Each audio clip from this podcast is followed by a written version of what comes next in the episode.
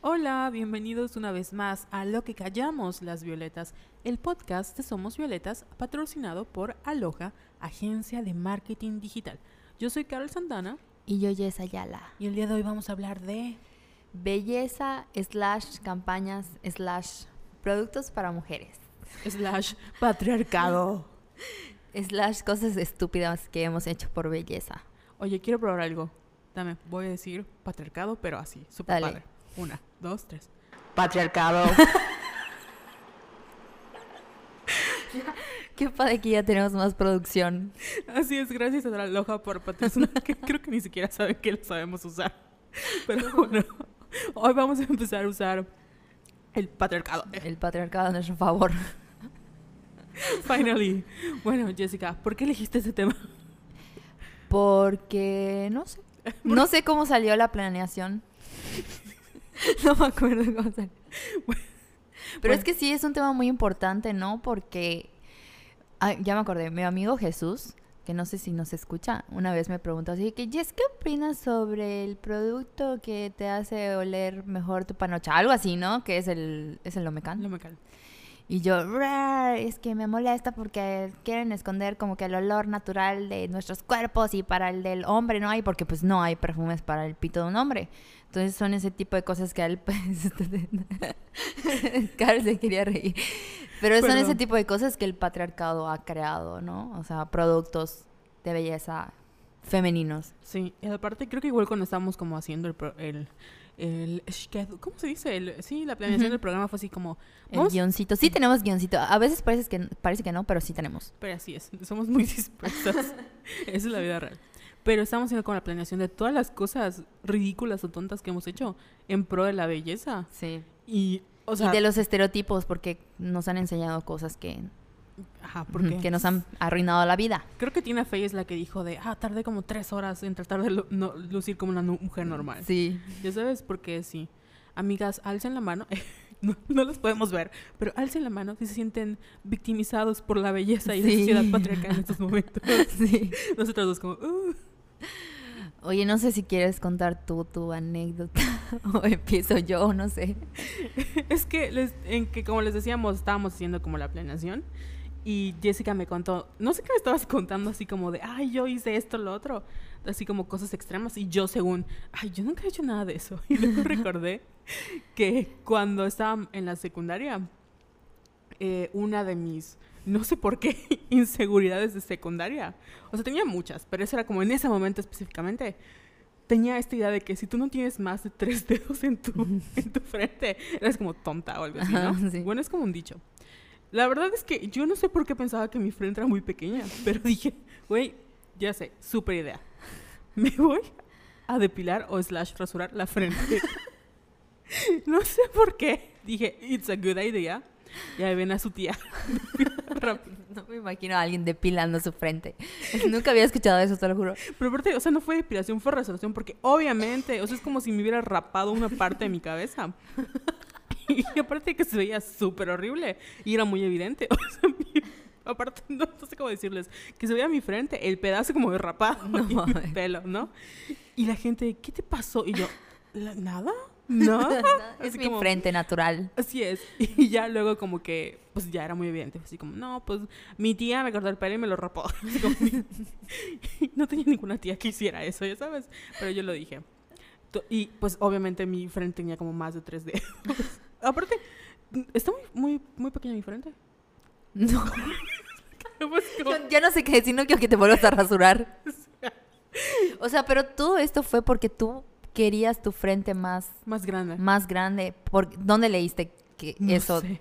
No me acuerdo. O sea, según tú, si tenías la frente más grande, eras más inteligente o algo así. Sí, es que es como un, un, un, este, un dicho, ¿no? De que si tú tienes más de tres dedos en tu frente, eres súper inteligente y una, es una mamada de internet.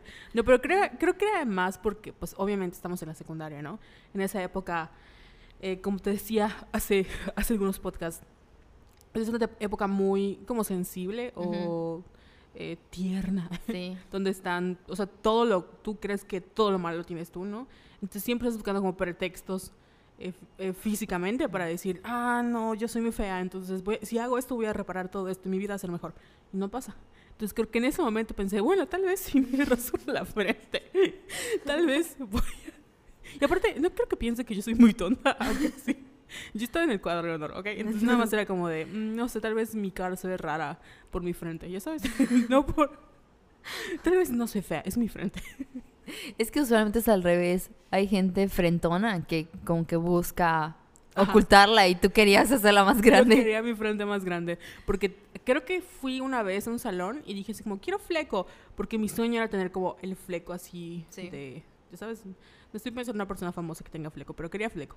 Y la persona me dijo, pues es que tu tipo de cara y tu frente está muy corta. Y creo que, creo que por eso dije, no, yo quiero una frente grande para que pueda tener mi fleco. Y luego entendí que la gente usa fleco para tapar su frente. Pero bueno, esa fue mi historia detrás del mito. Raparse la frente. Bueno, la mía que le conté a Carol fue que en la primaria, bien crazy, me rasuré las piernas. Nada más porque sí, porque lo había visto, no sé, si en una peli o... Porque ni siquiera mi mamá, mi mamá es súper, eh, o sea, es lampiña. Y yo ni siquiera tenía pelos en las piernas. Ese día arruiné mi vida. Porque, ah, pues, o sea, imagínate, me empezaron a, después de que me rasuré toda tonta, que es más, creo que me super corté y ahí se dio cuenta mi mamá que me había rasurado. O sea, en sex- no me acuerdo en qué grado fue, ni cuántos años tenía, pero sí me acuerdo que fue en la primaria.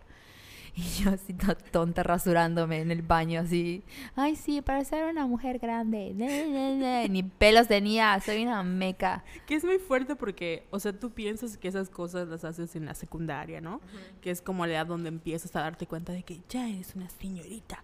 Pero en la primaria, Jessica, ¿qué pedo? Y luego yo tenía muchos pelitos en mis brazos. Estaban güeritos, Ajá. pero no me gustaban cómo se veían. Y un día decidí, ya estoy harta de estos pelos. Y brr, me los rasuré también. Y hasta la fecha me los sigo rasurando porque sí crecen y crecen así negros y feos. Es que creo que todo empezó porque en México creo que ya es legal. O sea, ya es una ley de que las chicas pueden usar pantalón para ir a la- para las escuelas, ¿no? Para las primarias y las secundarias. Y estábamos como que, ay, o sea, vi- vimos a muchas chicas diciendo, como que bueno, porque ya no tengo que rasurarme las piernas. Y empezamos a pensar, oye, ¿te acuerdas cuando te rasurabas? Yo tenía una amiga que se llama Maffer, que me acuerdo que ella nos dijo, mi mamá me dijo antes de que yo me rasurara las piernas, porque en la secundaria como que todas tuvimos ese momento de, es momento de rasurarnos, que nos unió. Y ella nos dijo, me acuerdo que mi mamá me dijo antes de que me rasurara que no lo hiciera, que iba a arruinar mi vida. Y, Sí. y Maffer lo hizo. Y en el momento en que lo hizo, de- o sea, el mes, creo, o bueno, las dos semanas que empezaron a crecer, dijo, oh, bitch, como me arruina la vida. Sí. Y no se me olvida esa anécdota porque la- siempre que pienso en eso es como que tenía razón la mamá de Maffer. Sí, y yo estaba muy morrita, o sea, de verdad he estado intentando acordarme por qué lo hice y no logro. No logro, no, no, no hay razón alguna y sí me arruina la vida. Lo de los mis pelitos de mis brazos sí sí fue decisión así de que porque pues estaban muy larguitos y casi no se veían, pero aún así no no sé, no me gustaba como que tener pelos en mis brazos. Conozco gente que se los ha como decolorado y así y así, de, "Mm, ¿por qué no te lo rasuras? Como, O sea, creo que es súper válido, o sea, Sí. porque hay gente que, lo- mujeres que tienen pelitos en sus brazos y si quieren quedárselos o decolorárselos o lo que sea, es súper válido, pero yo me los rasuro. Porque a mí, a mí, Jess Ayala, no es porque el patriarcado me haya dicho o el feminismo de que, ay, quítatelos o quédatelos, no, es porque yo lo decidí, porque no, no me gustan.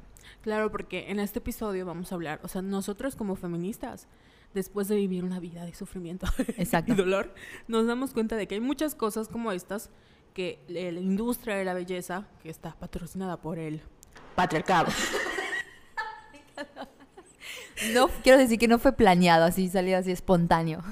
así es, por la industria del patriarcado, se, o sea, nuestras inseguridades, porque pues ser mujer no es suficiente, obviamente, eh, las llevan al extremo, ¿no? Entonces se aprovechan de estas inseguridades de que, bueno, si estás muy alta o eres muy gorda o tienes muchos pelos y como que crean estos productos, porque capitalismo, para que nosotras tratemos de alcanzar este ideal de belleza Sí. perfecto, que es imposible de Es alcanzar. imposible. imposible. O sea, no conozco a una mujer que, o sea, en toda mi vida no he conocido a una mujer que diga, yo estoy muy feliz con mi cuerpo, porque siempre hay un pero, Sí. si podría cambiar algo de mí sería esto, ¿no?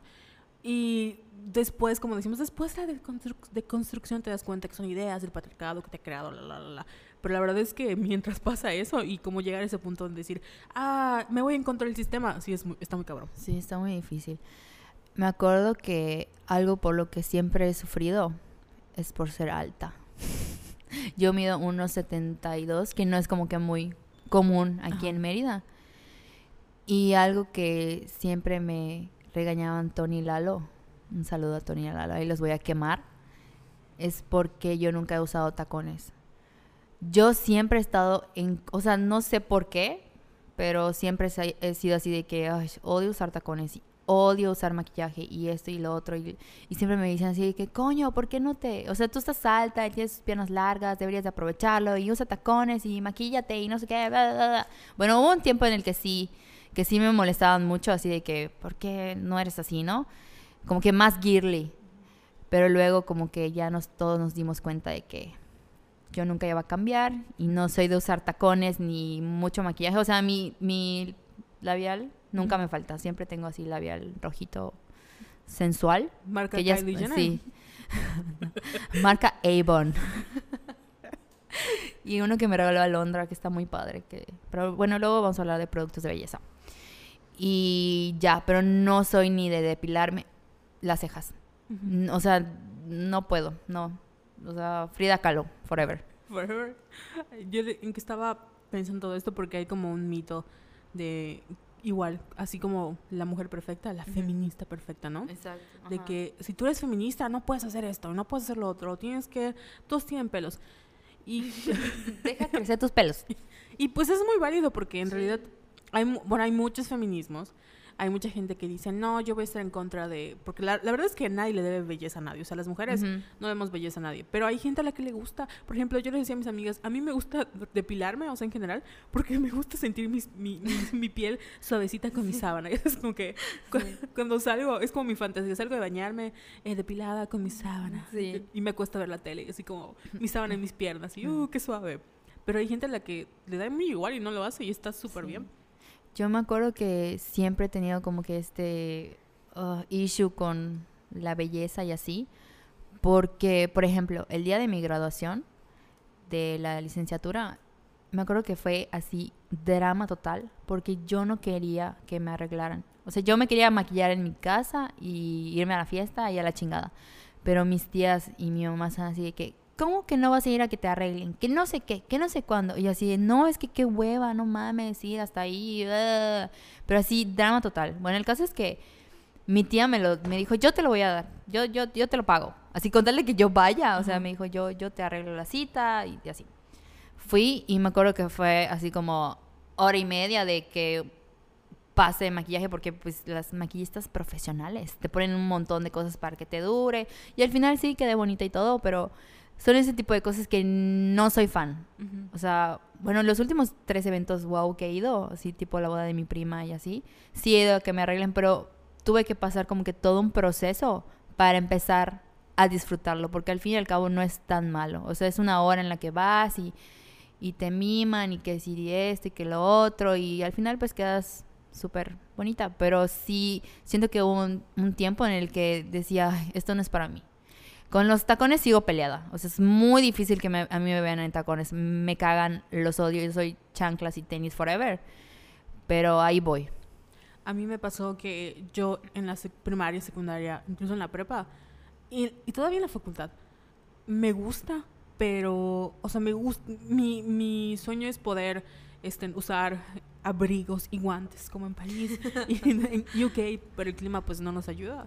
Y me encanta usar tacones. El problema es que nunca hay de mi talla porque yo calzo el 7. Entonces nunca, y siempre sufro porque obviamente como mi pie, o sea, está muy, o la- es que mi, pie es como un tamalito. Así Entonces desde que era niño sufría mucho por los, por los tacones, porque que yo quería usar zapatos bonitos nunca había de mi talla. Y me pasa con la ropa, ¿no? Que hay marcas súper padres como Vale Rosa, que se encargan de hacer ropa eh, para otras tallas y no para, eh, como voy a quemar Melody, que nunca hay. Pero, o sea, a veces, aunque tú quieras, no hay de tu talla, ¿no? Y para mí era como, ay, qué hueva ir a comprar y sí sé que no voy a encontrar, entonces ¿para qué lo hago? Y poco a poco fui como aprendiendo a disfrutar, que también es como muy padre. Y sabes qué igual me pasaba, que yo tengo muy malas experiencias con maquillistas, porque como obviamente los maquillistas eh, viven a través de ten- tendencias, no todos, porque he conocido a gente que sí se encargan como de cuidar, de checar que tu tono de piel, que lo que va de acuerdo a tu cara, pero las... Uh, creo que la primera vez que me maquillaron de profesional fueron para mis 15 años. No me gustó. Porque mis ojos son muy rasgados. Entonces me pusieron como un- una base de, de... Era como verde con dorado. Entonces era mi, mi, mi ojo era verde y tenía dorado y mis pestañas. Y me acuerdo que mi papá me decía, pero abre tus ojos. Y yo, papá, están abiertos. Y así de, hija, pero hija sonríe. Y yo, papá, estoy viendo. Porque estabas... Y bueno, el, el maquillista era como maquillista, maquillista experto en, en cosas como de baile y de teatro. Entonces, cuando tú participas en esas cosas, obviamente el foco, la luz, o sea, tienes que verte así súper Sí. maquillada para que te distinga. Y para los 15 años en general, pues como vas a estar como 8 o 10 horas bailando, pues yo lo entendí, pero, o sea, choices. Veo mis fotos. De hecho, mis fotos, mi mamá sueña. Tienes que tuitear una, tienes que tuitear. Qué asco. Las que me- mi mamá sueña con que un día yo le diga dónde están las fotos para que pueda sacar una en grande. Porque hasta el día de hoy esas fotos no han visto la luz. Yo quiero verla. De- te lo voy a enseñar porque, ya sabes, 2005. Así el, el, labi- el, como la orilla del labio de un color, Ya sí. el labio de otro. Y me acuerdo que para mi graduación lo mismo. O sea, no me maquillaron mal. Pero me acuerdo que estaba con Vale porque Vale me llevó y me dijo, o sea, ya que terminé el maquillaje, me dijo, bueno, si no te gusta ese color de boca, porque obviamente ellos te maquillan de acuerdo a sus reglas, te lo puedes cambiar. Porque creo que estaba muy pálido. Y yo llevaba mi, mi labial LA Girl, que compré como a 20 pesos, ¿no? Y me lo puse. Pero sí, la única vez que alguien me maquilló bien, la chica cerró su salón y no sé dónde está. Entonces no lo volví a hacer. Pero como que poco a poco aprendes a poner tus productos, tus reglas. Hay gente a la que le gusta como pintarse los ojos. Hay gente a la que le gusta eh, ponerse como colores bold. Mi color es el morado, ya sabes, el, mi lipstick, el lipstick. Pero hay gente a la que pues, prefiere el rubor, otros que no, etcétera. Entonces como que aprendan a, a lo que les lo que Sí. les guste a ustedes. Fíjate que yo no tuve 15 años. Yo así estuve en contra, así de que, porque nunca me ha gustado ese tipo de cosas. O sea, como que todo lo tradicional lo odio, no sé por qué. Porque Pero desde- Sagitario rebelde. Ajá, desde chiquilla, rebeldilla. Y no tuve 15 años, no quise bailar el vals, no quise vestido. O sea, me acuerdo que me compré un vestido straple negro, así, cero maquillaje. Y siempre he sido rara. Y sabes que ahorita que mencionaste lo de la ropa, que vamos a hacer una mención honor- honorífica Valerosa, la diseña Eduardo Novelo, Lalito, que estuvo aquí con nosotros hace dos podcasts. Y me acuerdo que tuve una época bien meca cuando consumía Vogue y estas revistas ujú, Como famosillas. famosillas y fifis. Me acuerdo que yo quería ser como que estaba muy traumada con la industria de la moda y quería trabajar en una revista de moda y estaba empezando la carrera, o sea, estaba en la transición de prepa a la carrera. Y tenía una obsesión por comprarme ropa así nice, tipo Zara, tipo Bershka. Y me acuerdo que ahorraba mi, o sea, todo mi dinero se iba en esa ropa, o sea, en blusas así de no sé, ¿cuánto te cuesta una blusa en Zara? Así 500 pesos, 600 pesos, un poco más. Y ajá, iba así de, ay, sí, de shopping, que no sé qué. Y me gastaba todo mi dinero en, ropa, que no me podía costear, evidentemente, pero yo quería como que... O sea, he tenido como que va- varias transiciones, así de que odiar lo tradicional y luego ser meca, así de que, ay, me compro ropa en Zara que no, que no necesito y que no puedo pagar, evidentemente. Y luego como que ya deconstruida y todo, comprando en Vertiche, en Cuidado con el Perro y Santori. Después de la facultad de antropología. Sí, Facultad de Antropología, porque creo que, wow, pasó un súper... Eso no fue un camión, fue un tráiler o algo así. Fue el patriarcado. Fue el patriarcado. Y... Pero creo que tenemos que quitarnos como que esta idea de... de porque es parte patriarcado, parte consumismo, ¿no? De que, ay, bueno, ahorita hay tiendas como Zara, H&M, que son así súper wow, y si te vistes de esas marcas es porque tienes el dinero para, para costearte y pues, nah. Aparte en México que tenemos como esta cultura de queremos eh, aspiracional, ¿no? Es, es- sí. Que queremos, por ejemplo, aunque vean que llevo mis toppers a mi trabajo, me pagan cuatro mil pesos, pero que vean que yo compro en Zara. Sí. Y, mi, y yo no lo entiendo, o sea, yo nunca, te digo, fui de comprar maquillaje o ropa, jamás. Gastaba en otras cosas. Compraba libros o compraba, de hecho yo y mi mamá, creo que estamos comentando de que, ay, porque yo era, creo que estaba en el equipo de, de softball, de lavadillo, algo así, no recuerdo. Hacía deporte hace mucho tiempo. Y le dije, ay, qué raro que yo haya dejado el deporte. Y mamá se voltea, es que hija, tú siempre fuiste nurse. Y yo, Tú siempre andabas con tus libros y con tus cosas. Y yo, sí, es cierto, mamá. Pero nunca, como que nunca le agarré el interés porque no. Aparte que sentía que era un mundo al que no pertenecía, Ujú. es este aspiracional. Y tú me decías hace rato de que no, yo no quiero, no me gustan los, los tacones. Yo, de hecho, mis 15 años, mi mamá me obligó a hacerlos, pero tampoco los quise porque nunca me gustaron.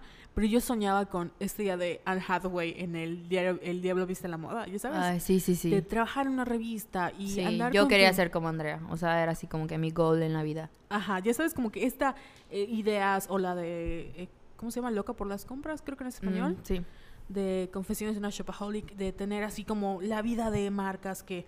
O sea, tú lo ves en la, en la tele y en el cine y está muy bonito, pero la vida real, en Mérida, Yucatán, no aplica. No, no y con el aplica. sueldo no aplica. Y sí, y ya esto de, pues ya compro mi ropa así como... Y ya aprendí, o sea, ya sé en qué, en qué tiendas comprar y que como ya es como que mi estilo y te vas como que construyendo a ti misma y vas diciendo qué te gusta, a qué puedes acceder también, porque una vez que aceptas tu realidad, tomas mejores decisiones. Entonces, yo les puedo dar. Daisy, siempre, por ejemplo, siempre me preocupa, me preocupa. Me pregunta así de que, "¿Y ¿dónde compraste tu blusa? Que no sé qué. Y yo, ay, si supieras. O sea, y el chiste es como que buscar y sentirte cómoda y dejar de querer pretender, que es lo que creo que yo quería hacer. Ah, qué sad. Yo me acuerdo que, o sea, parte de la que por la que empezamos Somos Violetas no fue por esto de que nosotras dos éramos como súper ávidas consumidoras de revistas. Y yo me acuerdo que a mí me encantaba estar en mi cuarto y hojear las revistas y decir, voy a practicar este maquillaje, ¿no? Que es muy válido. Pero al final estas revistas, cuando no tienen perspectiva de género, acaban siendo como igual otras herramientas del patriarcado para que tú eh, trates de ser o trates de forzar a tu cuerpo, o trates de forzar a tu cartera, o trates de forzar cosas que pues en la vida real no, a lo mejor no necesitas o no tienes acceso. O yo me acuerdo que te igual, o sea, mm, ahorraba, ahorraba, ahorraba. Mi sueño era como comprarme un labial MAC. ya sabes, que cuesta como Sí. 300 pesos.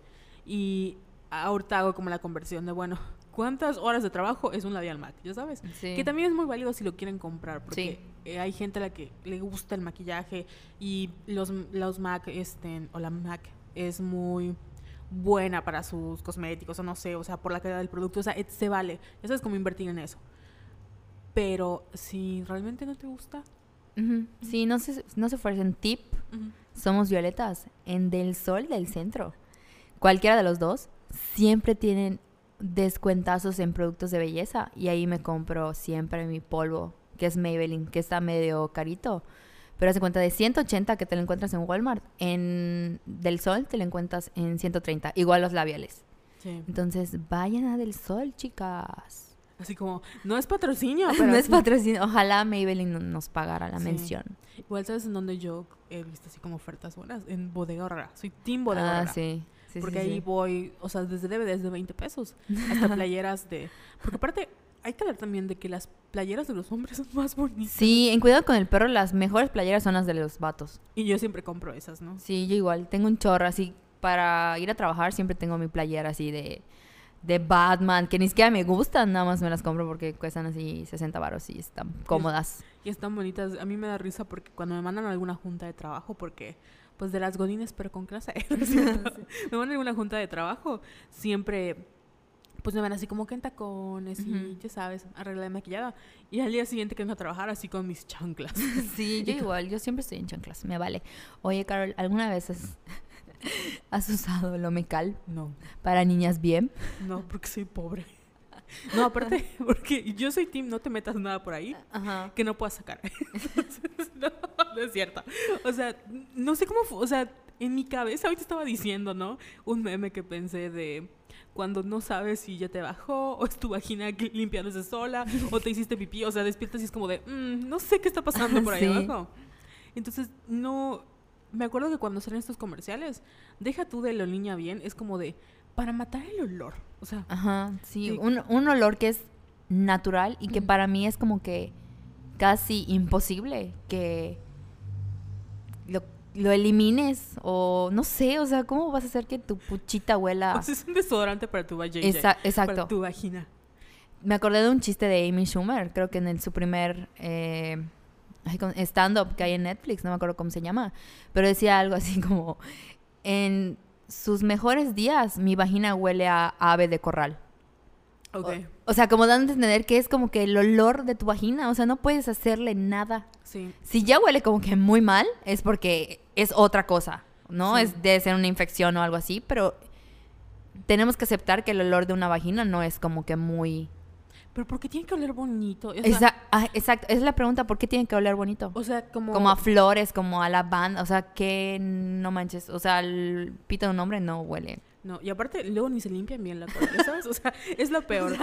que si haces como la conversión, que eso le decimos patriarcado, porque una cosa es la higiene personal, tú puedes tener muy buena higiene personal, te puedes lavar, eh, bañar, etcétera, muy bien, que las mujeres se nos obliga a ir más allá de la higiene. Eso es como que Sí. tenemos que ser este estereotipo de mujer o este eh, nivel inalcanzable porque no existe. No he conocido, yo que leo mucha de esas literatura rosa y romántica, me mata de risa cuando dice, ay, ella olía como a canela, o olía como a lavanda, y olía no sé qué. Y yo, ¿qué mujer que ha pasado como 10 días en el desierto huele a canela?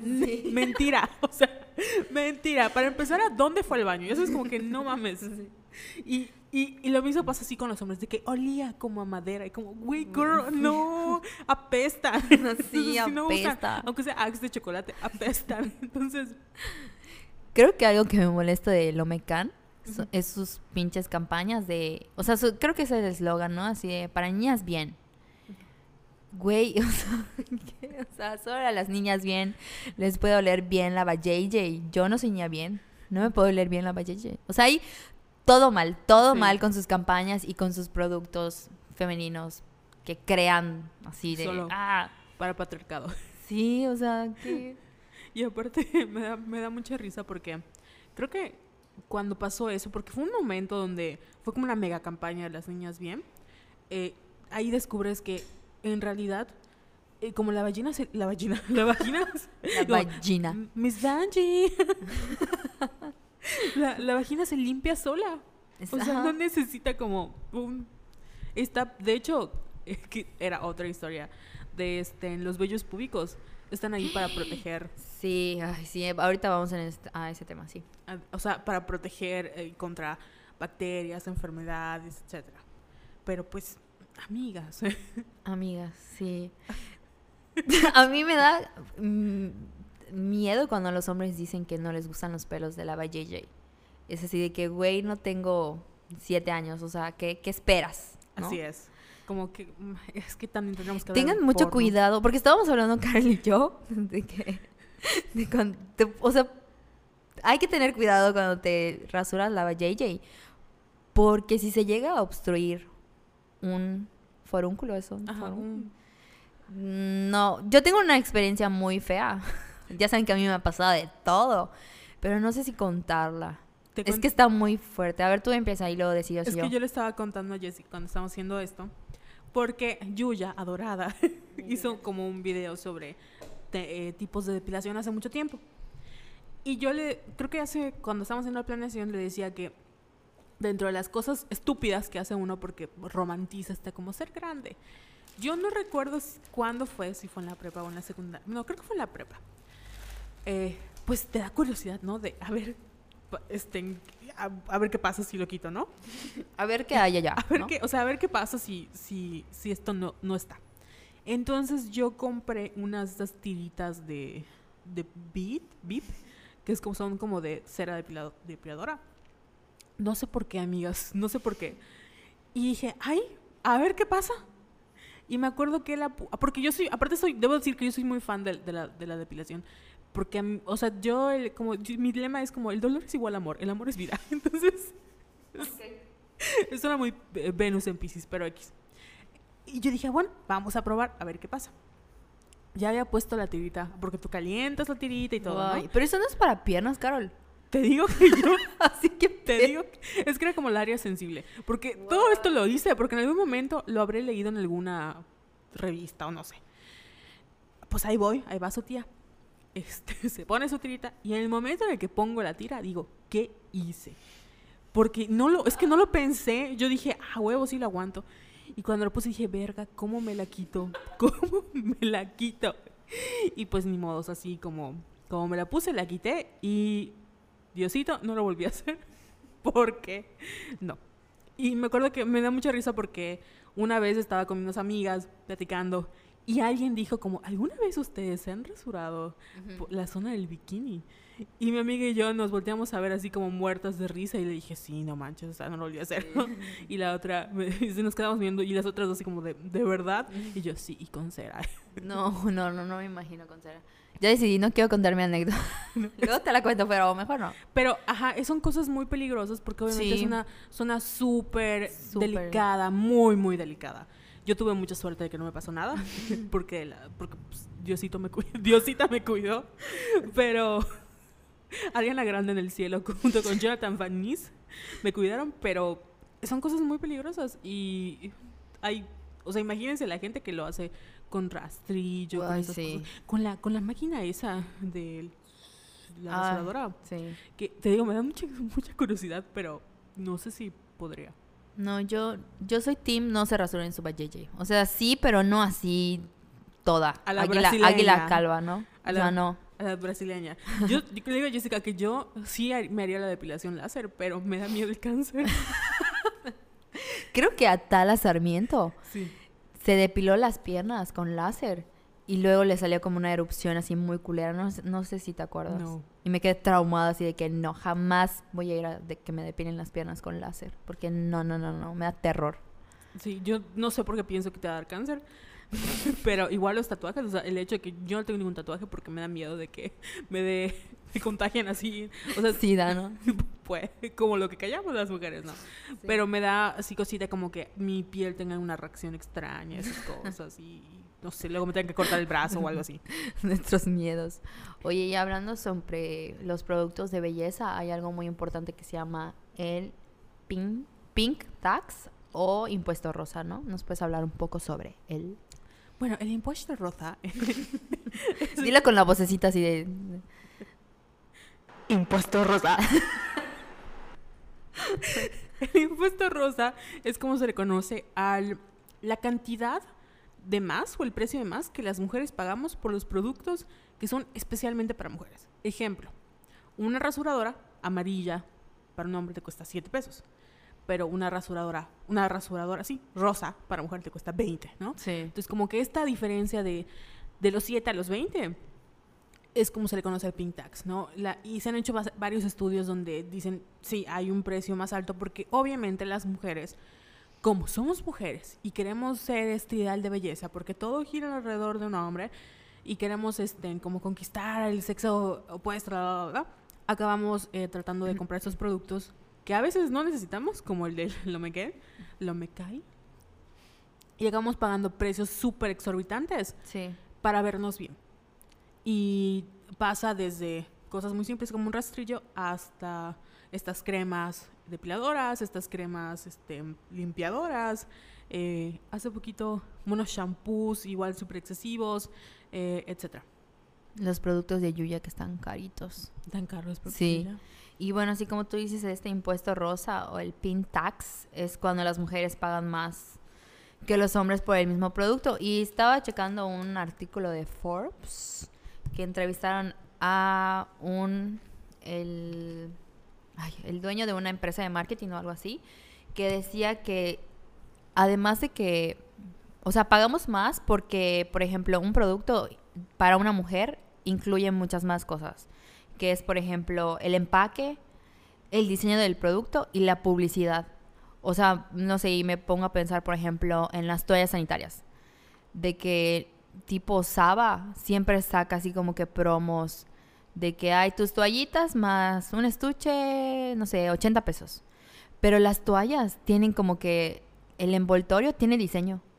Tiene diseño, el, el papel que le quitas, que tiene pegamento, Tiene diseño. La toalla tiene diseño. Entonces, es, creo que tiene mucho que ver con el estereotipo de que, ay, como es para mujeres, tienen que estar bonito y tienen que ser girly y tienen que ser... Entonces, parte de este, el- del impuesto rosa es porque los productos son como que más elaborados para nosotras, ¿no? Y aparte, a los hombres les vale, por ejemplo, Sí. no sé si yo me compré la última vez que compré una mascarilla de esas este, en coreanas que son como para de eh, como ¿cómo se llaman ¿De las negras? carbón? Ándale, que te pones y luego te las quitas. Sí. No había de o sea, no encontré una de mujeres, no, o sea, no había una que dijera como mascarilla. Solo había una que decía mascarilla removedora for men y era gris. Y la abrías y literalmente olía a como Axe, o sea, como este olor de hombre. Ajá. Y era la única diferencia y costaba como dos pesos menos. No, man, sí. Y obviamente la compré, porque, sí. porque pobre. Y también hicieron, en este mismo eh, estudio que estaba yo leyendo, hicieron este, esta comparación de que, hace cuenta, fueron a un supermercado y eligieron como 60 productos. Hicieron como, como que la comparación de precios. Y haz de cuenta, un tratamiento para el crecimiento del cabello costaba como un 264% más caro que uno de caballero. Y no sé, decías lo de la máquina de afeitar. La Gillette compararon una de mujer de dos piezas, costaba 91.50 y la de un hombre de tres piezas costaba 60 pesos. Entonces es una real mamada. Así, lo mucho que pagamos por, por este tipo de productos. Sí, yo la verdad compro hombres. Ah, sí, pues sí. Sí, porque, bueno, una vez compré una rosita y mi hermana la, la, la- la usó y la perdió. Y me acuerdo que, como estaban mis días, estaba llorando así de, todavía compré mi rasuradora de 20 pesos y la rompes. No manches.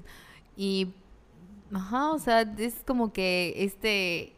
Esta cantidad de excesiva que nosotros acabamos eh, pagando para poder existir, ¿no? Yo me Sí. acuerdo de, ay, creo que es una entrevista que le hacen a Sean Penn, no recuerdo qué película hizo, donde él se tiene que vestir como de mujer Y me acuerdo que lo maquillaron y todo. Y cuando, o sea, él tenía la idea de que cuando se la visten de mujer o la maquillen, iba a quedar así como, wow, mujer. sí.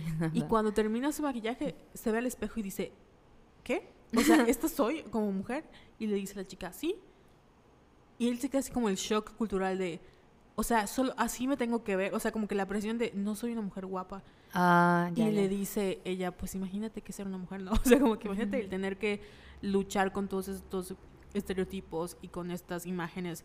Hay una chica que se llama Jamela, Jamela Hamil, que es, sale en The Good Place, que ha hecho como parte de su activismo ha sido como hablar muy fuerte de cómo las celebridades y las marcas promueven, o sea, el, el Facetune o el, los filtros están creando un problema entre los jóvenes, porque ahora los llegan con los, con los eh, doctores, les dicen, por favor, quítame esta parte que tengo en el labio, Ah, ¿sabes? sí.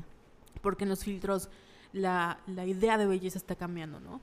Y lo que antes considerábamos como, eh, ¿te acuerdas que en los 2000 tenías tus cejas así súper Sí, sí, delgaditas? sí, sí. sí. Y ahorita es como la ceja tipo Yuya, ¿no? Que sea, mientras más pelitos, mejor. Sí. Y como que las- los estándares de belleza cambian, ¿no?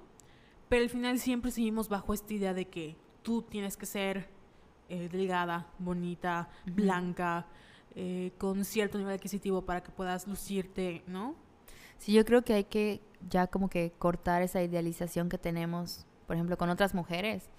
Me acordé de Kylie Jenner, o es, no, es Kendall. Kendall es la modelo, ¿no? Sí. Kendall que, que tiene muchos, yo no sabía que tiene muchos problemas de acné. Y como que tiene un nombre la enfermedad porque es una cosa de la piel muy delicada. Entonces como que se le empezaron a brotar granitos, pero sí se notan así. Es un acné, ¿no? Y fue a una, no sé si una pasarela o qué evento, pero se la comieron así de que no, ya vieron el acné de, de, de Kendall, ¿cómo puede ser posible que no sé qué? Y ella siempre ha dicho que tiene muchos problemas de inseguridad por ese problema que tiene en la piel.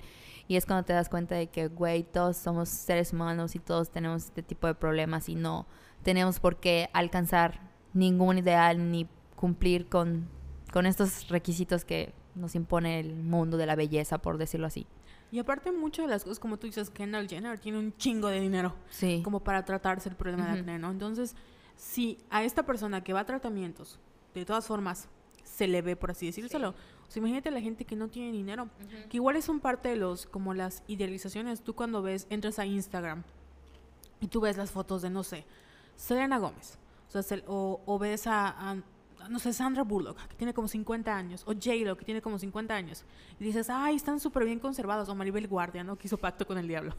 Sí, pero también tienen muchísimo dinero para invertir en faciales, en cremas, en cuidado de la piel, no tienen estrés porque no trabajan en, en- como godines, o ya sabes, como que tienen el dinero para adquirir Y todo. se dedican a ellas mismas, Exacto. o Que nosotras no tenemos. sea. Exacto. Y, o sea, yo sí creo que hay cosas que no está mal fijarse en la belleza. Por ejemplo, el cuidado de la piel es muy importante, tomar agua, que se pongan bloqueador solar, esas cosas que estoy aprendiendo porque por ustedes. Creo que Katia posteó esta semana que le había salido un bigotito. Algo así, ¿te acuerdas? ¿No lo viste? No. Le No, quemando. sí, Así quemando como. Katia. Pero, y aparte, nosotros vivimos en Mérida donde el sol es súper peligroso. Y tengo varias amigas que tienen problemas con la piel por el sol. Que, y los tratamientos son súper caros. Una crema 400 pesos, un agua 500 pesos. Que al final ya es un problema de salud. Y no solo tienes que lidiar con esta presión económica porque una gran parte de tu sueldo se va para ahí, sino también de tengo que hacerlo porque si no la gente qué va a decir de mí. ¿Ya sabes? Así de qué fue. Perdón, es que estaba comiendo papitas. Y así me es quedé como- callada. Es como, "Mm". Es que cuando comemos papitas nos alejamos del micrófono para que no se escuche, porque si no se escucharía así. el RMS. Así como vamos a destruir el patriarcado. Listo, después de esta pequeña pausa, Comiendo papitas. Estamos hablando de Kyle, de Kendall. Kendall, siempre las confundo. Kendall y Kylie. Estamos hablando de Kendall Jenner, que a pesar de que tenga súper dinero, sigue siendo un ser humano eh, y tiene acné. Sí. Oye, ahorita me estabas contando algo de Kim. Sí, Kim Kardashian esta semana sacó, bueno, la semana pasada, sacó una línea como de maquillaje para piernas, o sea, como maquillaje para el cuerpo, porque ella tiene un problema en la piel, en sus piernas se nota más, no sé cuál es, la verdad les mentiría, pero pues fue igual como controversia, porque ella dijo, bueno chicas, para esos momentos donde la verdad me da como inseguridad mis piernas, le pongo este maquillaje, hay gente que dijo, ay no, pues está muy bien, y otra gente que dijo, no mames, Kim Kardashian, o sea, ahora tenemos que maquillarnos hasta como no solo la cara, sino también las piernas y todo el cuerpo. Guay, me quedé pensando, o sea, sí está medio Cabrón, ¿no? O sea, porque sí que pereza estarte... Ella porque tiene todo un team que lo puede hacer, ¿no? Pero imagínate a alguien que desea como que aceptar su cuerpo y... Ajá, no manches, no. Sí, y como te digo, pues al final la industria de la belleza termina aprovechándose como estas inseguridades, ¿no? Ah, sí. O sea, porque todos estos productos no, es- no existirían si las inseguridades de las mujeres tampoco exis- existieran. Sí. Oye, y ah, siguiendo con el clan Kardashian, me estabas contando sobre los productos, ahora sí, de Kylie, ¿no? Sí. Que hu- hubo como que otra controversia. Ahí estas Kardashian son un dolor de cabeza. eh. Sí, eh, son nido de chismes. Es que Kylie, pues tiene Kylie Cosmetics y sacó una línea como de cuidado para la piel. Pero también fue como criticada porque yo no sabía, no soy dermatóloga, pero pues esto es lo que dice el internet. Se supone que no deberían usar como exfoliantes que tengan como cositas, como eh, trocitos, como micro cositas, porque este tipo de como scrub puede causar mini desgarres en la piel y al final pueden lastimarte más. La recomendación es que tú vayas con un dermatólogo, que uses cremas especializadas eh, para la piel, que no tengan así como de... Y sabes que es muy, es muy peligroso porque yo tampoco sabía eso de que no debes usar bicarbonato con limón y que no sé sí, qué. no, eso te vas a dañar tu Que- carita preciosa. Ajá, que muchos baby, baby bloggers lo hacen. Y pues sacó así como de, esta es la, la crema que yo uso para mantener mi piel hermosa y preciosa. Y mucha gente le dijo, güey, Kylie, no mames, o sea, tú tienes un montón de dinero como para irte al cirujano, para ponerte Botox, para ponerte en tus labios, etcétera. No nos vengas a decir que con estos productos lo hiciste. Porque Sí. sabemos que no es así, porque si no tu piel no estaría así. Ujú. Y muchas cosme creo que es cosmetólogas les decían, no es posible que tú teniendo todo este dinero, teniendo la oportunidad de hacer un como un buen producto, porque tienes los recursos, hagas algo que al final pueda dañar a la vida de tu, o sea, la cara y la piel de tus consumidores. No puedo. Entonces, los productos de Kylie cancelados. Sí, desde hace mucho. Yo no sé cómo hacen mucho dinero, porque creo que ahorita le quieren comprar como el 51% de su empresa, como en 60 millones. Guay. Así de, no 60, perdón, 600 millones. Sí, 60 no creo que acepte. Sí, 600 millones y en realidad yo no he visto ninguna buena review de los Ujú. de los cosméticos de ¿Sí? Kylie. Sí. Este, me da risa porque siempre que entro a... Ay, la tienda china, ¿esta cómo se llama? Miniso. No la otra, la otra, la otra. Mumuso. Ah. El Mumuso están todas las réplicas de, del maquillaje de Kylie y eso sí como que cuesta como 30 pesos, que en realidad no cuesta eso, ¿no? Oye, pero hablando de empresas así súper grandotas que se aprovechan de nuestras cosas, hay otras mm, buenas empresas que están haciendo como que lo suyo, construyendo una nueva narrativa y ayudando al body positive. Por ejemplo, Nike, creo que es una de esas empresas que ya tienen como que su línea de ropa plus size y están usando también este ¿cómo se llaman? Los, maniquís que igual son plus size. Entonces, creo que leí una, una publicación en, en Facebook de una chica plus que decía que estaba padre entrar como que a una tienda y ver un maniquí plus size, porque dice, ay, pues ya puedo ver cómo, cómo se, se va a ver la ropa en mí y que estuvo padre porque casi no hay ropa de para hacer ejercicio para las personas plus size. Sí. Entonces, ese tipo de cosas está padre. Obviamente detrás hay todo un plan macabro de capitalismo y de ganar dinero y todo eso.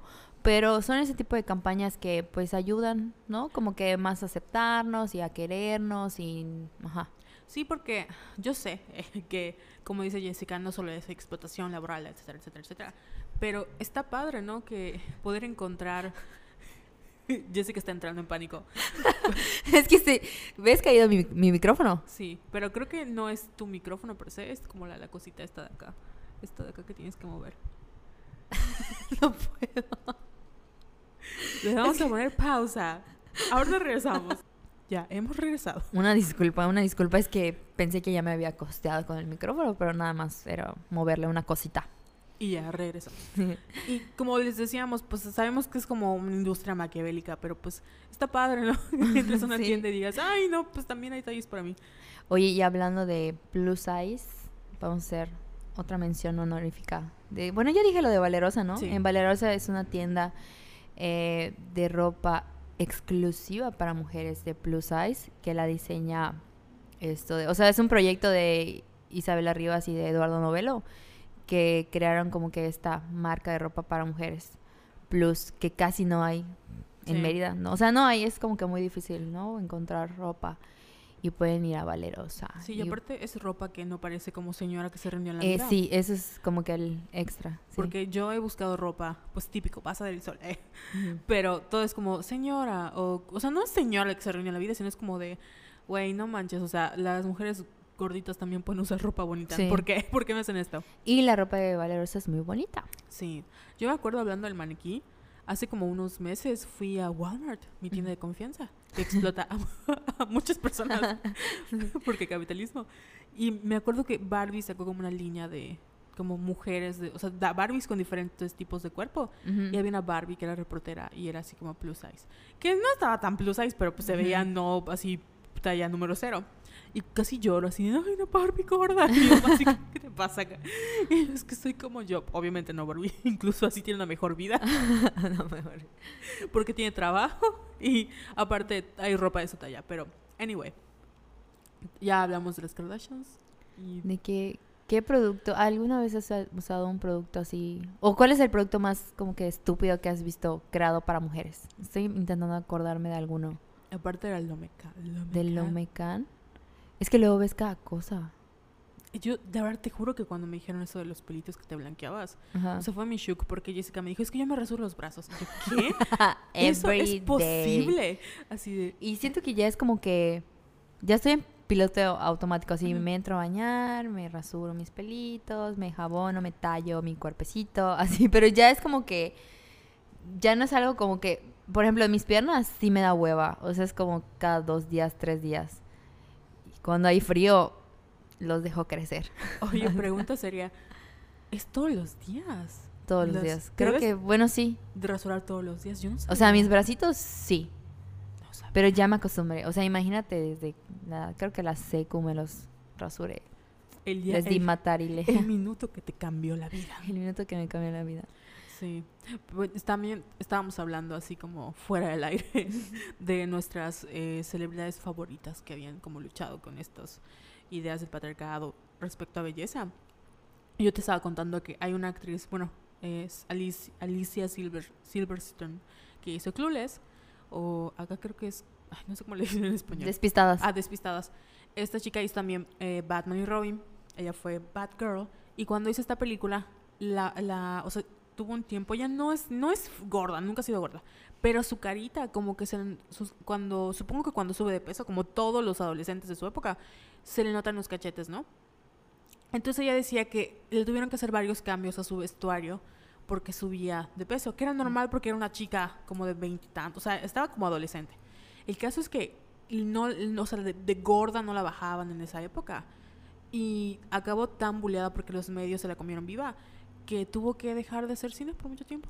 No manches, igual Kelly Clarkson como que desapareció de, por, del radar como que mucho tiempo porque tenía, pero ella creo que sí tenía como que un problema en la tiroides o algo así, pero imagínate, o sea, pasar como que toda esa transición de que estás enferma y aún así están haciendo comentarios sobre tu cuerpo. Y hablando de cachetes, no sé si sabías que hay, hablando de cosas estúpidas, hay como que, no sé si una operación, tratamiento, procedimiento, lo que sea, para que ya no tengas tus cachetitos, que te...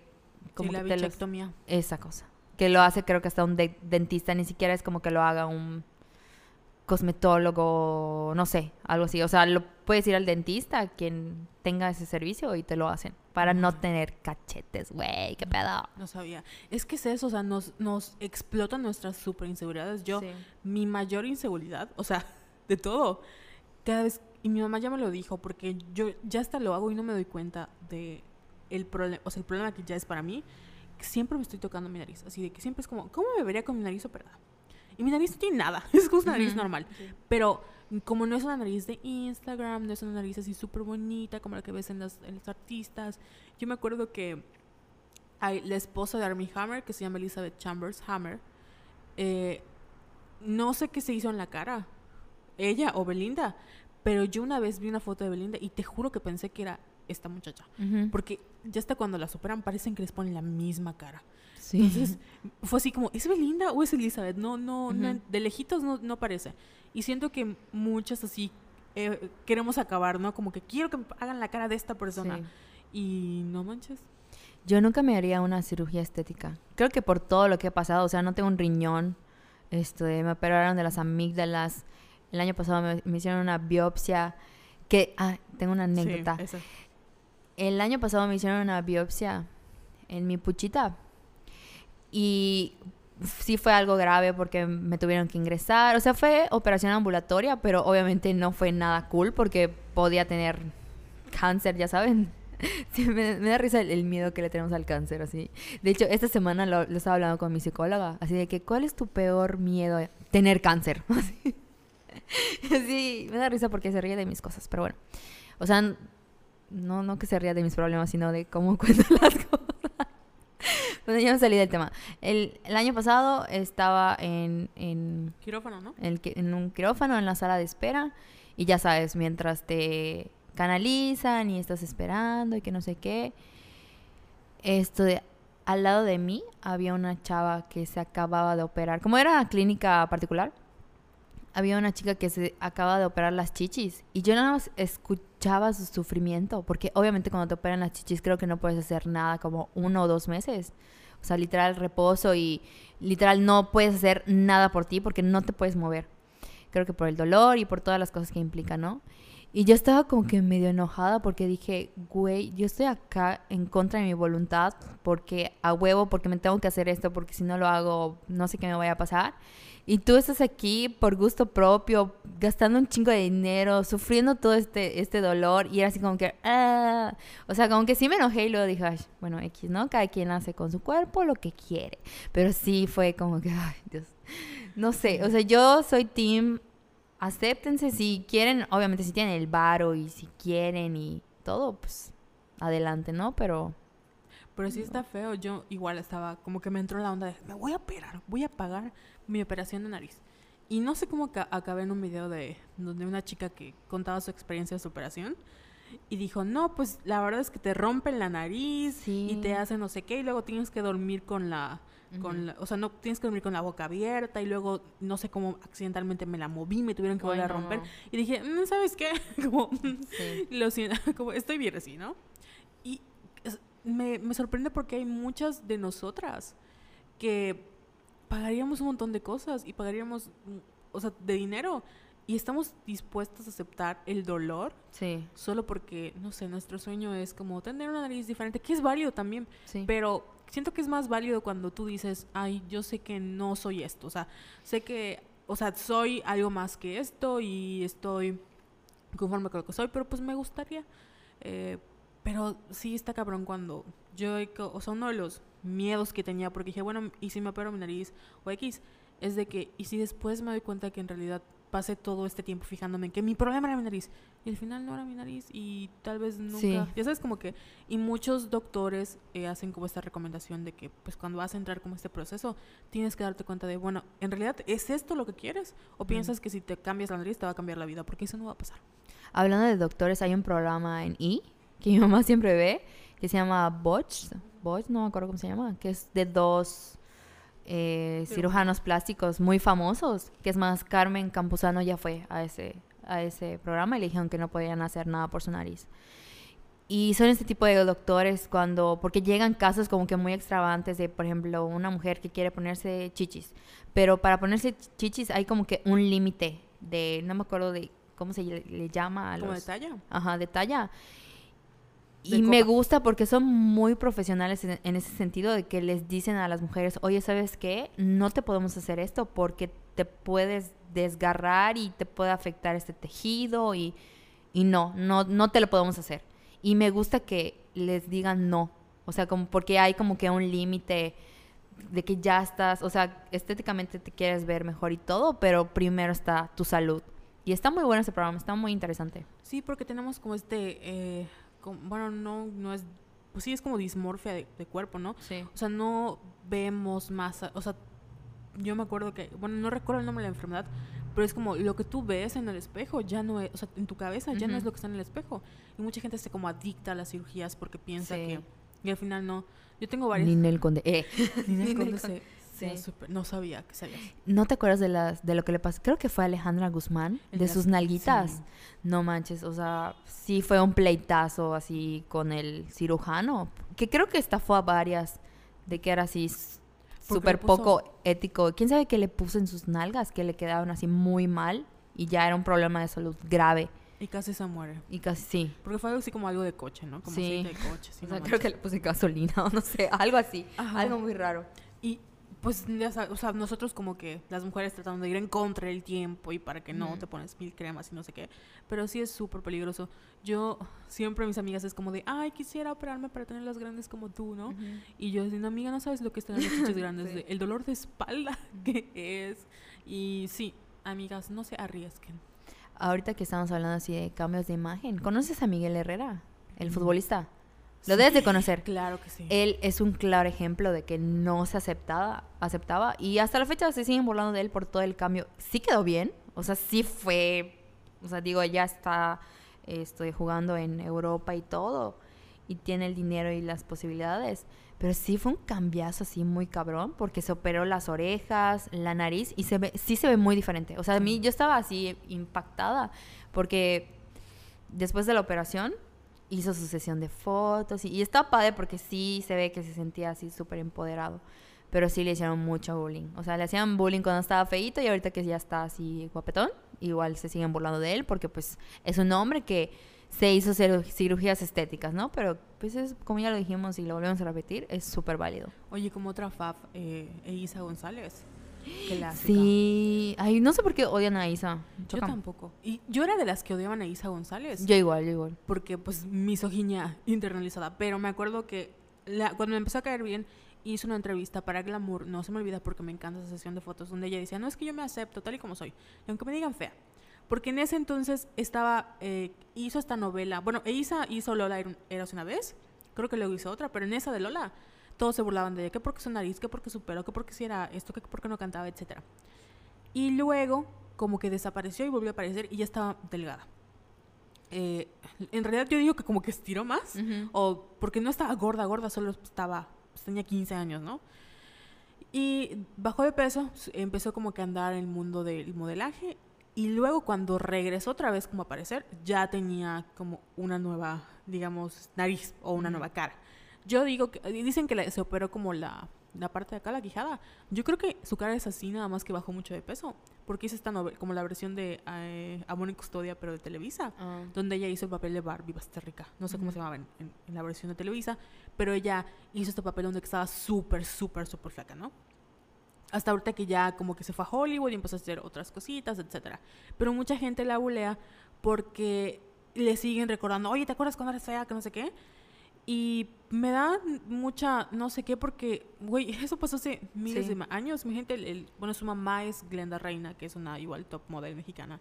Entonces imagínate vivir con la presión de que Sí. tu mamá es una superestrella y todo el mundo espera, tú eres alta y todo el mundo espera que seas una supermodelo y te estén burlando por tu aspecto físico. Y me acuerdo que hace unos, no sé si un año o ya tiene tiempo, hice una publicación en Instagram donde decía, publicó una foto de ella en Lola o de ella, pues en esa época diciendo, yo sé que mucha gente se burla de esta parte de mi vida, a mí no me avergüenza, pero pues en esta época yo sufría de depresión porque mi papá falleció cuando yo era niño, nunca supe cómo lidiar con esto y pues aunque la gente se burla de mí, me recuerda esta parte, eh, pues no es una parte fea, pero sí es como, yo la veo con mucho cariño, así que bueno, yo fui esa persona y me doy muchos apapachos y aunque la gente se burla de mí, pues a mí la verdad es que me da igual, ya sabes, como no me duele. Y es como, ay, Isa, Sí, ella ya está en otro nivel. Sí. O sea, digan lo que digan, hablen víboras. eh.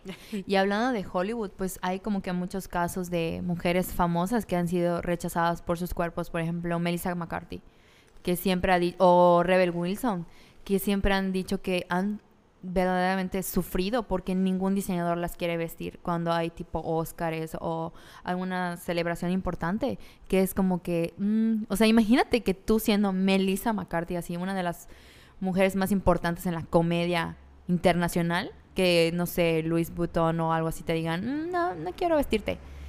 Entonces, ajá, o sea, ¿qué, qué pedo Hollywood? Y acaban haciendo sus marcas de ropa, porque creo que Melissa tiene su marca, ¿no? Y Rebel. Me- Melissa sí tiene su marca, Rebel no estoy muy segura, pero sí.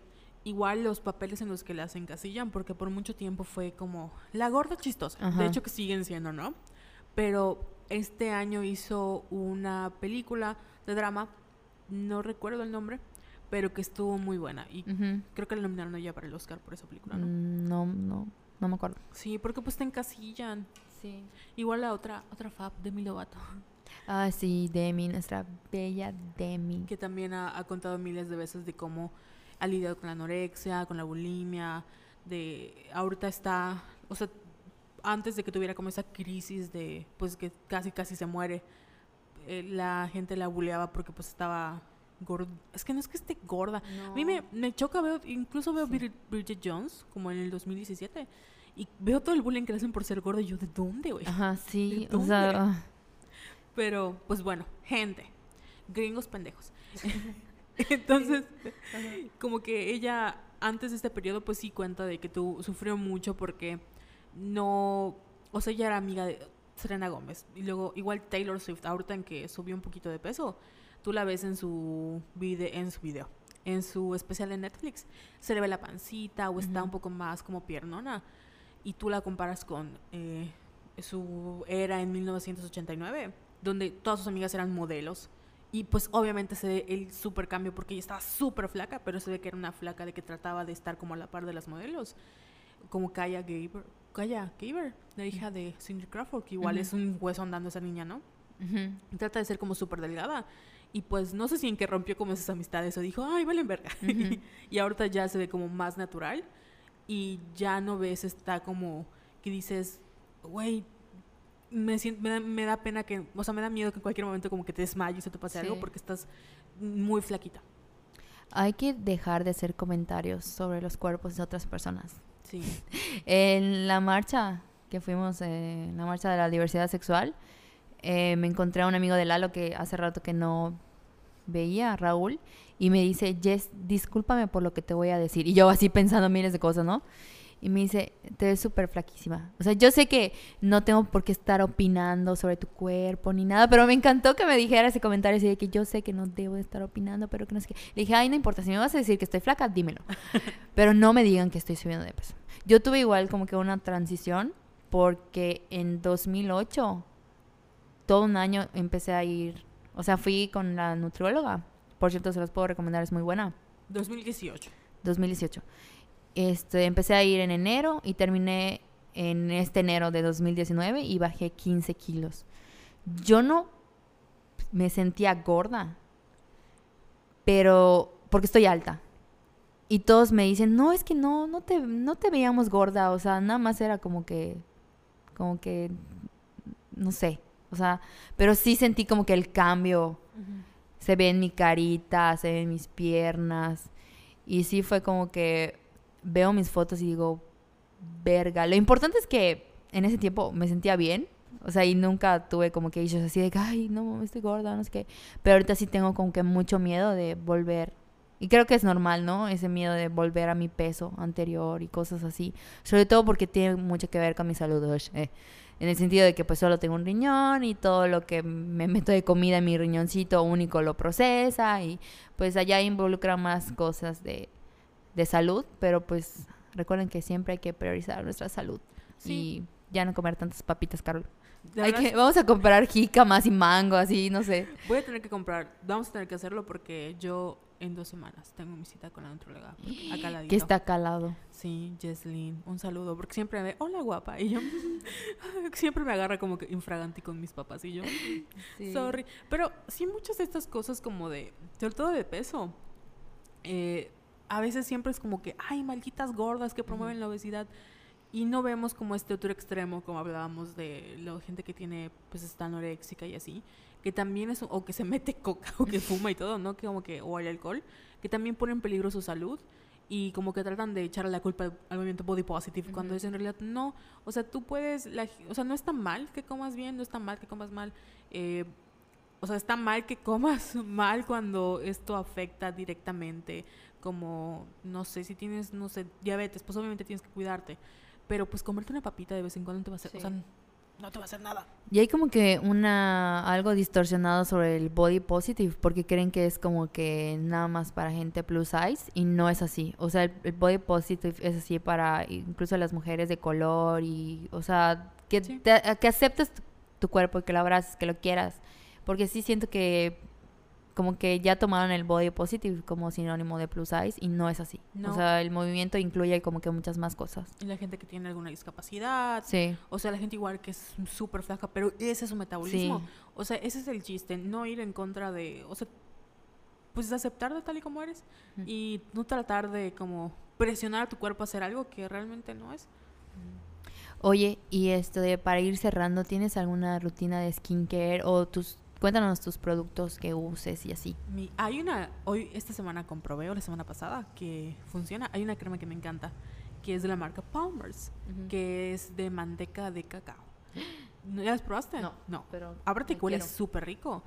Es muy buena para tu, si tienes algún como resequedad en la piel. Hay como diversas este, tipos de crema, ¿no? Hay crema corporal, hay crema para eh, como para las estrías y para las... Yo conozco a dos, dos o tres personas que estaban embarazadas y se la ponían y disminuye las estrías súper... Que también las estrías y la celulitis es parte de ser mujer, ¿no? Pero si ustedes están muy preocupadas por esta parte, esta crema a mí me ha servido mucho. Hay una crema igual que sirve como para las mamás o para el busto también. Yo lo que usaba, igual el ahí tiene un aceitito para la cara. Que yo así con cosas de la cara no me meto porque mi tipo de piel es como muy grasa. Entonces, la recomendación es que ustedes vayan con una eh, dermatóloga que les diga qué hacer.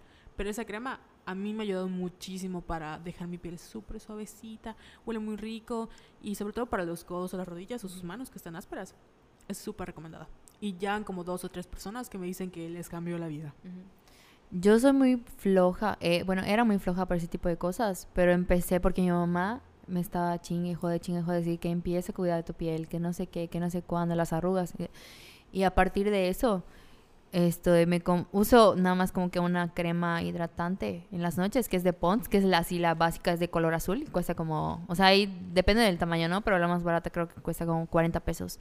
Y uso otra de Anew, que es nada más como para prevenir, eh, ¿cómo se llama? Líneas de expresión y las arruguitas y todo eso. Me hago como limpiezas faciales con una crema que me compré en Mumuso, que es la de la negra esa que te pones. Ah, sí, la, la de los... Creo que es de carbón, ajá, igual para los puntos negros. ¿Y qué más? Me desmaquillo. Antes me daba flojera desmaquillarme, pero dicen que es súper malo dormir con cosas en tu carita. Entonces, a- aunque les dé flojera cuando lleguen así de la peda a las 3, 4 de la mañana, desmaquillense, porque si no está padre, luego se te tapan tus poros y te salen espinillas y eh, mejor cuiden su carita. Sí, y aparte, o sea, si, si no te desmaquillas, o sea, tu piel es como, no, sí es peligroso. Que se desmaquillen y que se laven la cara, porque el desmaquillante no significa que te laves la cara. Sí. ujú. Entonces, cuando te desmaquillas, te lavas la carita, usan una toalla especialmente para su cara, no con la que se secan, ni la que usan sus papás o sus hermanos, o sea, su toallita. Sí. Que igual, o sea, si usan mucho maquillaje, que laven sus brochitas, que también es súper Sí. peligroso. Y otra cosa que nadie sabe, que el maquillaje expira, amigas. Sí. Por favor, porque mi hermana es súper fan como usar el mismo rímel hace cinco años. Y yo lo entiendo, porque tengo un labial que tiene igual mucho tiempo, pero no, es peligroso para su carita, sobre todo si son como, tienen la piel sensible o así. A lo mejor lo que les causa irritación, pues puede ser que un maquillaje Sí. expira. Y de maquillaje, mi amiga Alondra me, me regaló un, un labial que no le gustó, el tono, que es como un rosadito, que es de Maybelline, que se llama Super Stay. Y está padrísimo porque es real que no se te quita. Y me gustó mucho. Y les digo, en Del Sol siempre hay... Es más, el otro día me encontré con esmaltes de Yuya, que usualmente cuestan como 60, 80 pesos. Me quedaron en 20. Y sí están buenos, sí tienen así, sí duran. Sí, Dura, dura, dura, dura, dura. No hemos hecho la review de Yuya porque no nos ha mandado a la caja. Eh, Ay, sí, ya que nos patrocine Yuya. sí, por favor, Yuyita, te queremos mucho. Mucha suerte con contra el babo que te está Sí, acosando. ya que dije que me choca que se lo aplaudan a Babo. Me molesta. O sea, porque es el típico vato que así como que tipo te responde tus historias con tus historias de Instagram así con corazones y así de que güey, Qué ya, asca, sí. señor. Ajá, sí, es un chingo señor. Y todos aplaudiéndole así de que ah, ya me molesté. Basta, babo.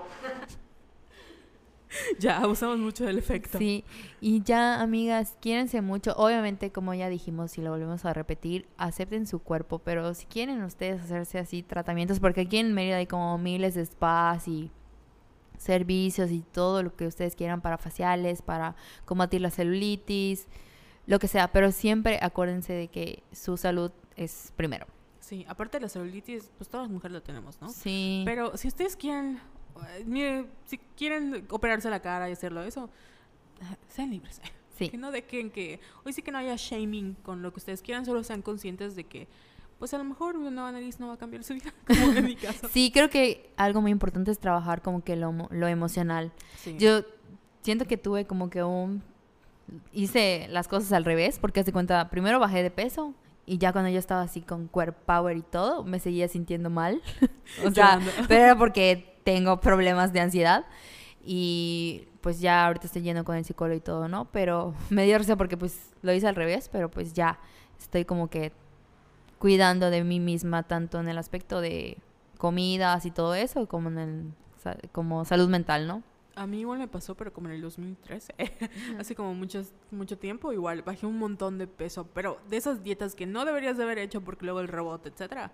Pero me acuerdo que cuando yo un, punto en el que subí mucho, mucho de peso y que yo me sentía, o sea, por fin como que logré aceptarme de, ah, no me molesta. O sea, como estaba bien conmigo y todo el mundo así, güey, mi mamá así, no, estás muy gorda y yo, "Mm, no me, no me afecta como sus comentarios como, y me sentía realmente mejor como me sentía, no sé, si lo veía como un año atrás donde estaba súper flaca, pero estaba muy miserable, ¿no? Entonces también, amigas, de verdad, si ustedes no tienen problemas con su cuerpo, entiendan que Sí. la gente a veces hace comentarios, eh, dicen que vienen del corazón y pues en su cabeza vienen del corazón, pero pues se vale decir, oye, me dolió lo que me dijiste.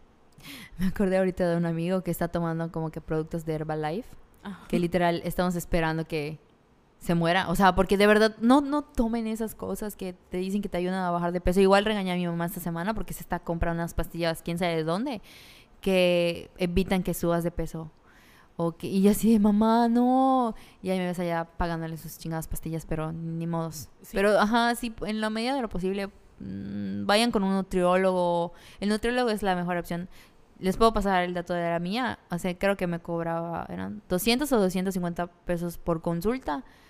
Y súper buena onda. Porque además era como que eh, nutrióloga slash psicóloga. Es de esas así que no te va a regañar, que no te va a juzgar. Va a escucharte cuando le digas, me gusta esto, me gusta esto, y así. Exacto, porque una nutrióloga, o sea, si de verdad quieren bajar de peso o cualquier problema que tengan con su alimentación, o sea, de nada les sirve ir al gym si no cambian su alimentación, Sí. ¿no? Que eso también mamá dice, lucha mucho con ello, de que decirle, pues no solo es ir al gimnasio, es ir a hacer una dieta alimenticia, etcétera.